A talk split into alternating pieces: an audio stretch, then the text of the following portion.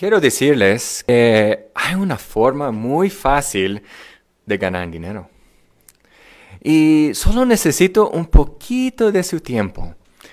¿Notan este cajita de dinero? Bueno, este cajita de dinero imprima cada seis horas 100 dólares. Y son reales, de veras, son reales. Y la cosa es, ¿cuánto pagarán? ¿Qué precio pondrán para pagar o comprar esta cajita? Bueno, después lo platicamos. Pero es interesante, hermanos, como humanos tenemos esa tendencia innata de buscar algo, de confiar. Tal vez por una cosa, podría ser por precio, por calidad o marca. Pero siempre buscamos algo de poner nuestra confianza en esta cosa, ¿no es cierto? A veces podría ser a una persona también y buscamos cómo podemos confiar en esa persona. Bueno, las naciones también hacen lo mismo. Ellos buscan y hacen que confían en sus, las personas que ellos han buscado tal vez sus secretarios o alguien que tiene mucho conocimiento y buscan así para dirigir a sus naciones. Pero lamentablemente ellos han hecho algo diferente que los demás. En Salmos capítulos 2, 2 menciona en parte que ellos han tomado su posición firme en contra Jehová y su rey ungido. Pero creen hermanos que las naciones son los únicos que hacen eso. No, piensen los líderes religiosos. También han puesto su confianza en los gobernantes del mundo y ellos han hecho un pacto también. Pero ¿creen que eso es algo nuevo? Bueno, en los días de Israel hicieron exactamente lo mismo. Pero piensen los israelitas, ¿dónde vinieron? Sabían Jehová Dios, los salvó y los cambió toda la vida y los cuidó con mucho cariño. Pero ¿qué hicieron los israelitas? Bueno, vamos a ver. Vamos a ver en Isaías capítulo 28. Dirigen sus Biblias, por favor, o abran sus Biblias, por favor, ahí. Y vamos a leerlo. Si gustan, podemos usar la Biblia revisada también que es muy emocionante. Pero vamos a leer capítulo 28, el versículo 14 y 15. Y dice, por lo tanto, oigan, la las, oigan las palabras de Jehová, fanfarones, gobernantes de ese pueblo de Jerusalén. ¿Por qué ustedes dicen, hemos hecho un pacto con la muerte y hemos hecho un acuerdo con la tumba? Cuando pasa la violenta inundación repentina, no nos alcanzará, porque decimos de una mentira nuestro refugio y nos escondimos en la falsedad. ¿Notaron qué hicieron los israelitas? ¿Con quién hicieron el pacto? Bueno, notaron en el versículo, dice en el versículo 15, hemos hecho un pacto con la muerte. Si ellos pensaron, no pasa nada con, con nosotros ya somos bien con los demás. Pero no. ¿Qué pasó en el año 607? Antes de una era común. Bueno, Babilonia entró, capturó Judá y Jehová expulsó las alianzas que se descubrió que los refugios políticos que ellos tenían, ¿qué pasó? Fueron una mentira. Aunque hicieron un pacto con Egipto, ¿Dónde estaba Egipto?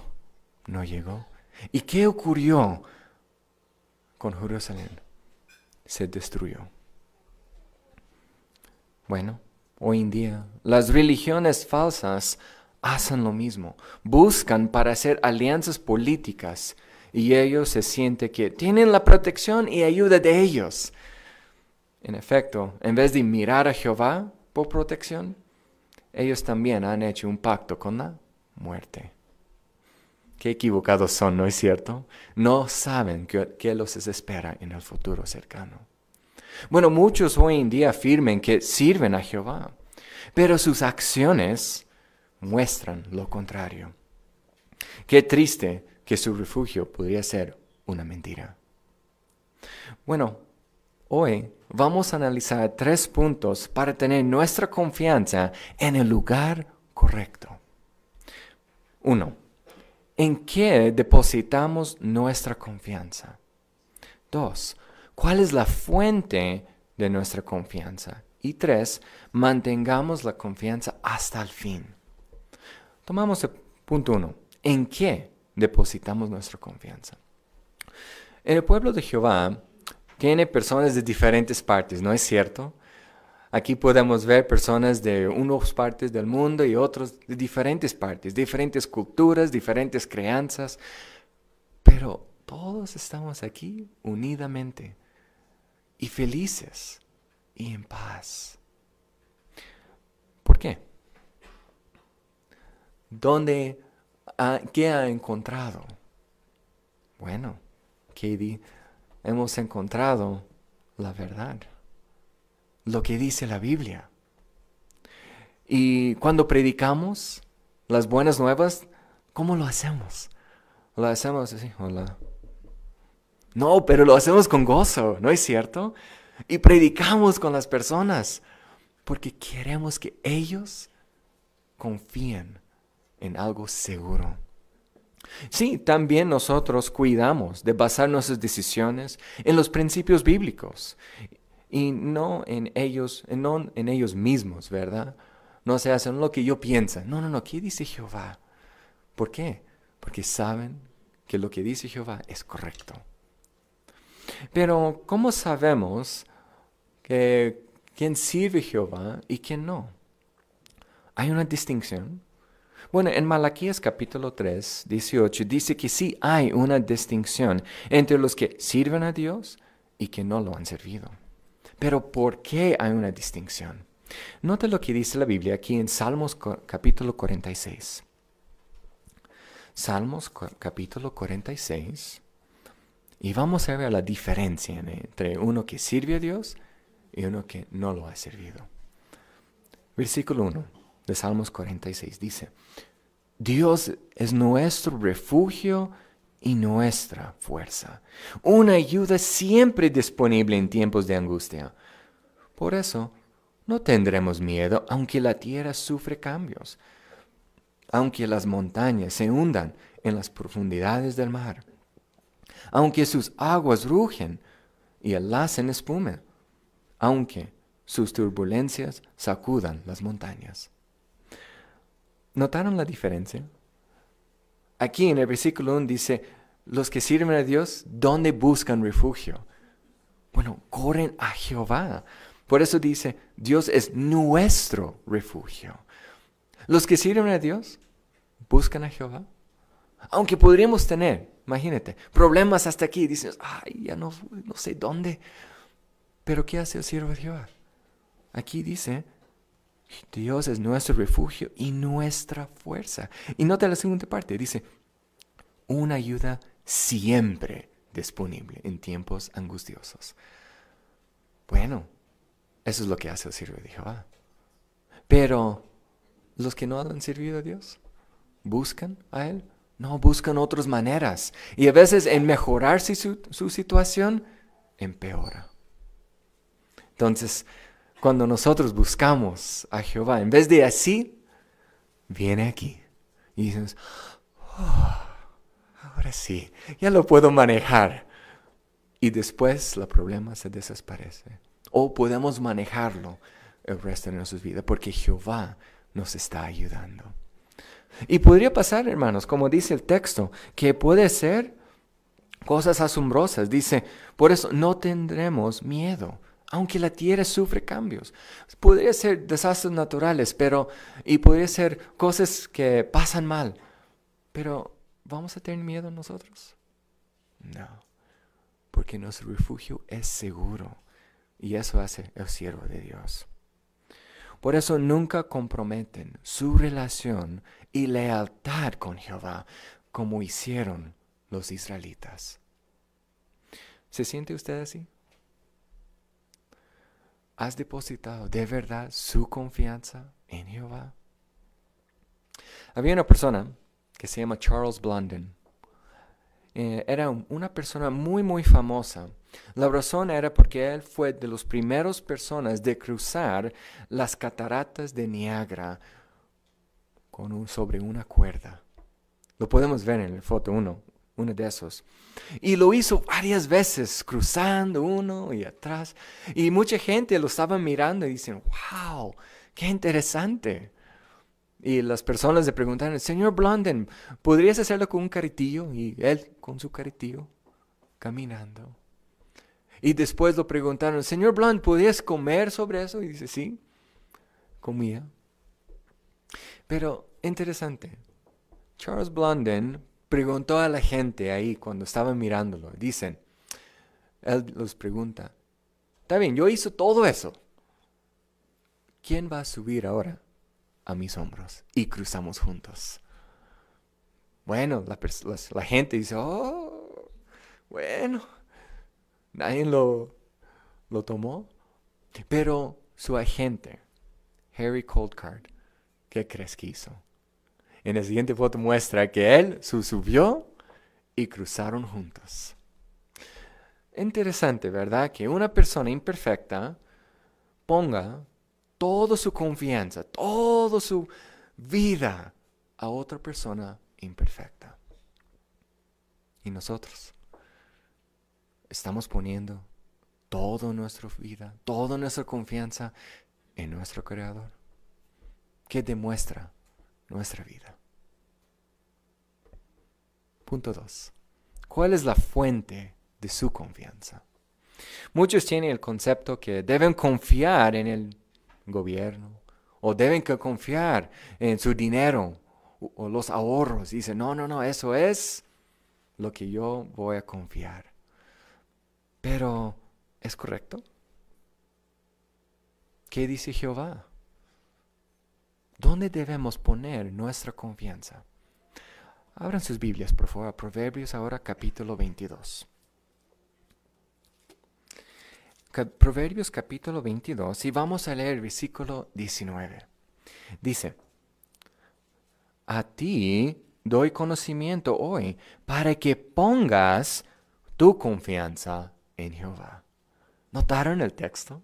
Ahí dice, en versículo 19, para que pongas tu confianza en Jehová. Si es una acción. Pero notaron aquí también el versículo, antes dice, a ti te doy conocimiento. Bueno, ¿qué hacemos con este conocimiento? Jehová dice, aquí está la información. Pero, ¿hay algo que debemos hacer con la información? Vamos a Proverbios capítulo 1, versículo 33. Nos da la respuesta. Proverbios 1, 33. Dice, pero el que me escucha vivirá seguro. El terror a la calamidad no le robará la paz. ¿Notaron el punto? Aquí dice, el que me escucha. Sí, escuchar es ser, es motivo, ¿verdad? Para moverse. Es como decir a los hijos, ¿verdad? ¿Puedes lavar, limpiar tu cuarto? Y le dijo, sí, mami. Y después sigue jugando, ¿verdad? ¿Escuchó? No. ¿Verdad? Entró, pero salió al otro oído. Pero el punto es, aquí en ese texto, el que escucha residirá seguro o vivirá seguro, dice el texto. Entonces, si el hijo, entonces regresamos a la ilustración, si limpia su cuarto, lo tiene bien bonito, y la mamá regresa, va a decir, ah, muy bien, hijo mío. Bueno, Jehová hace lo mismo. Nos da conocimiento, la información. Lo ponemos en práctica, lo que llega a nuestro corazón y después sale que lo estamos haciendo cómo y, después podemos poner confianza en Jehová en los momentos más difíciles. Pero tenemos un ejemplo de eso. ¿Hay alguien que hizo esto exactamente? Sí, Nehemías. Recuerden Nehemías, él recibió una asignación para reconstruir los muros de Jerusalén. ¿Creen que era fácil para él? ¿Era un proyecto fácil de hacer? ¿Creen que todos estaban alrededor dándole porras para decir, no, siguen haciéndolo? No. ¿Por qué? Miren la siguiente foto. Recuerden que Nehemías estaba ahí ayudando a los demás. Pero ¿qué tenían? Unos tienen una espada a un lado y el otro están repellando el muro. ¿Por qué? ¿Qué estaba pasando? Abran sus Biblias, por favor, ahora a Nehemías, capítulo 4. Nehemías, capítulo 4. Y vamos a leer versículo 14. Nehemías 4, 14 dice, cuando vi que tenían miedo, inmediatamente fui a decirles a los nobles, a los gobernantes subordinados y al resto del pueblo, no les tengas miedo, acuérdanse de Jehová, quien es grande y imponente, y luchan por sus hermanos, sus hijos y sus hijas, sus esposas y sus hogares. ¿Notaron la convicción que Nehemías tenía. ¿Pero por qué? Porque él confiaba completamente en Jehová. Dijo, acuérdanse de Jehová. Pero ¿cómo estaban tratando los demás a los israelitas? ¿Qué estaban haciendo para que ellos tenían miedo? Si regresamos un poquito, mismo capítulo 4, pero vamos a el versículo 2, a ver la situación.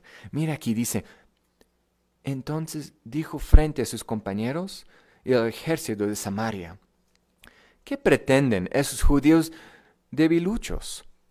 ¿Piensen que pueden hacer esto solos? ¿Van a ofrecer sacrificios?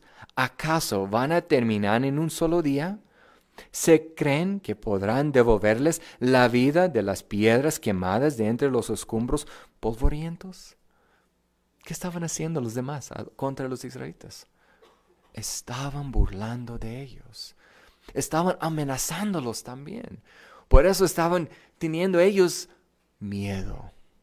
Y necesitaban crecer su fe para no tener miedo. Por eso, ¿cómo actuó Nehemías? Recuerden versículo 14, dice, no las tengan miedo. Acuérdanse de Jehová. La pregunta es ahora, ¿Nos acordamos de Jehová nosotros cuando pasamos situaciones difíciles? Es, es vital, hermanos, que acordamos a Jehová todos los días. ¿Sí? Servimos a Jehová, somos sus testigos y tenemos que aprender de confiar en Jehová ahora, porque nuestros opositores un día podrían tratar de impedirnos de predicar las buenas nuevas. Y si nos y a veces podría ser que las burlas que están haciendo fallan. Y cuando esos hacen, ¿qué van a hacer siguiente? Podrían amenazarnos. Pero ¿cómo vamos a reaccionar nosotros? ¿Vamos a ser como miedo? Como, ahí no, no, no voy a hacer nada. ¿Esconder? ¿O vamos a ser como Nehemías, acordándose de Jehová en esos momentos cruciales? Nehemías rechazó de ser intimidado. Cuando meditamos en esos ejemplos, hermano, ¿no, es, no es cierto que nos crezca nuestra fe? Decimos, si Él pudo, yo puedo. ¿Tenemos confianza en Jehová? ¿Qué más hizo Nehemías? Bueno, sirvió de toda alma. Eso significa que hizo, entregó su vida a Jehová en el servicio. Bueno, nosotros podemos hacer lo mismo, entregarnos a la vida a Jehová. Pero significa que todos debemos hacer la misma cantidad. Tal vez dices, bueno, yo hago tantas horas y el otro hace tantas horas. O él hace esto o el otro hace esto. ¿Debemos comparar uno que el otro? ¿Decimos que uno es mejor que el otro? ¿Hay un ejemplo? Sí. Piensen en el siguiente ejemplo. María, la hermana de Lázaro. ¿Recuerden que ella hizo? Ella hizo todo lo que hizo. Pero cuando lavó los pies de Jesús, lo hizo con un aceite perfumado y muy costoso. ¿Recuerdan cuánto costó? Era casi 300 denario, denaria. Y era casi un, un año de salario. Ella hizo todo lo que ella pudo. Decimos que eso es el estándar. Siguiente ejemplo, siguiente ejemplo. La viuda pobre. Recuerden cuando ella estaba en el templo y Jesús estaba ahí mirándola y podría imaginarse que estaba siendo Jesús mirándola ahí y después diciendo a sus discípulos, ven, ven, ven, ven, mira qué va a hacer ella. Y todos están mirando y dice, ¿qué hizo? Los dos modenitas. Ella hizo todo que pudo hacer. Era su mejor a Jehová. En esos dos ejemplos, ¿significa que uno es mejor que el otro? No, y nunca era así. ¿Qué vio Jehová en estos siervos suyos? El corazón. Que ellos dieron lo mejor que ellas podrían hacer. Nunca comparó uno que el otro. La cosa es, ¿estamos dando lo mejor de nuestra parte a Jehová? Bueno, solo nosotros mismos podemos decirlo y nadie podía compararlo uno con el otro. La pregunta es entonces, ¿cuánto estamos haciendo nosotros para que Jehová merece lo mejor? Punto número tres. Mantengamos la confianza hasta el fin. Jehová sigue siendo paciente con la gente del mundo y las naciones también y a los gobiernos. Sí, siguen predicando para que ellos saben las buenas nuevas, las buenas noticias sobre el reino de Jehová, lo que viene muy pronto. Y se están predicando en más de 239 países. Y lo siguen animando a ellos. Pero ¿qué les están tratando de animar? Para que conozcan que hay un reino celestial que viene ¿Y qué deberían hacer? Bueno, besar el hijo. Tal vez dices, ¿besar el hijo? Sí. En los tiempos de Israel, besar era como darle la bienvenida. Lo aceptamos. Bueno, en el mismo relación, están ¿podrían aceptar el reino como Jesús el rey? Pero ¿qué pasa que si no lo aceptan? ¿Qué va a hacer Jesús? ¿Qué va a hacer Jehová? Bueno, notan lo que dice aquí en Salmos capítulo 2. Salmos capítulo 2.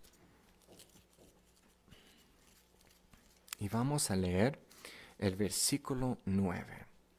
Salmos 2, 9 dice, las quebrarás con un cetro de hierro y las harás pedazos como una vacía, vasija de barro. ¿Qué va a hacer? Bueno, si no lo aceptan, el reino los va a aplastar y los quebra en pedazos. ¿Y las naciones que tienen las alianzas van a poder ayudar? No. Porque Jesús va a tener la poder de hacerlo porque Jehová, el Todopoderoso, está atrás de él y quiere que su reino está gobernando a todo. Hermanos, debemos mantenernos y permanecernos fieles a Jehová sin importar lo que pasa. ¿Recuerden el caja de dinero al principio? ¿Recuerden cuánto pagaron? Bueno, si pagaste algo, bueno, hay unas noticias. Fuiste engañado por el señor Víctor Lustig. Es que era una persona muy famosa de engañar a la gente con cosas que no valían de nada y no eran de él tampoco. Aunque la cajita sí imprimía 100 dólares cada seis horas, pero solo dos veces. La primera vez 100 dólares, la siguiente vez 100 dólares y la tercera vez papel blanco. ¿Y qué pasó con el señor Víctor? Bueno, corrió con todo lo que tú pagaste. Bueno, hermanos, nunca dejen que Satanás te engañe en este mundo. Él quiere que tú mueres con él en este sistema. Por eso es muy importante de asegurarnos que nuestra confianza es real y no en algo falso o que parece real. Demuestran de ser celosos de obras excelentes y estudien la palabra de Jehová de una forma que cultivan fe inquebrantable y que su confianza en Jehová es fuerte. Y cuando dicen que a quién confías, vas a decir en Jehová. Y eso es real, hermanos. No solo un dicho que dice, sí, yo confío en Jehová. No, pero demuestra que sí confiamos en Jehová. Si lo hacemos así, vamos a experimentar lo que dice Salmos capítulo 46, los versículos 7 al 11. Leen conmigo ahí. Salmos 46, 7 al 11. Mira que vamos a experimentar nosotros. Dice, Jehová de los ejércitos está con nosotros. El Dios de Jacob es nuestro refugio seguro. Vengan y sean testigos de las actividades de Jehová, que ha hecho cosas asombrosas en la tierra. Él acaba con las guerras por toda la tierra, rompe el arco y destroza la lanza quema los carros militares en el fuego. Ríndanse y sepan que yo soy Dios. Seré engrandecido entre las naciones, seré engrandecido en la tierra. Jehová de los ejércitos está con nosotros. El Dios de Jacob es un refugio seguro para nosotros. ¿Notaron cuántas veces está diciendo Jehová de los ejércitos está con quién? Con nosotros nos da confianza y dice, ah, Jehová está ahí al lado de mí. Pero notaron qué va a hacer Jehová. Ahí en el versículo 9 dice, va a acabar las guerras. ¿Cómo va a estar la, la tierra? En paz. ¿No lo queremos esto? ¿No queremos ser en paz, hermanos? ¿Cómo va a ser la tierra en el futuro? Un paraíso. Muy bonito. ¿Notaron en versículo 8? Dice, vengan, sean testigos de las actividades de Jehová. Pregunta, ¿cuáles son las actividades de Jehová que Jehová quiere que lo vemos? Aparte que mencionamos el paraíso, aparte que la tierra va a ser en paz, pero imagínate no más enfermedad. Imagínate que no vamos a levantarnos y tener dolores, pero vamos a levantar con toda la energía. Y vamos a decir, ah, qué bien, ya puedo hoy. Pero, ¿qué otra cosa vamos a esperar? Imagínate el día que levantamos, ese día en el paraíso. Y todos están acercando a un lugar. Y hay la conmoción que estás escuchando. Se está escuchando ahí. Imagínate ahora Jesús está levantando los muertos. Sí. Y ahora Él viene, porque miren la siguiente foto, Él viene y dice, aquí está su hija, aquí está su papá, su mamá, han regresado. Abrázalos, porque son reales y han regresado. Mi querido siervo, yo te amo. Imagínate Jesús diciendo eso. Las actividades de Jehová. Las promesas de Jehová, hermanos, no son de un sueño, pero son realidades y van a cumplir.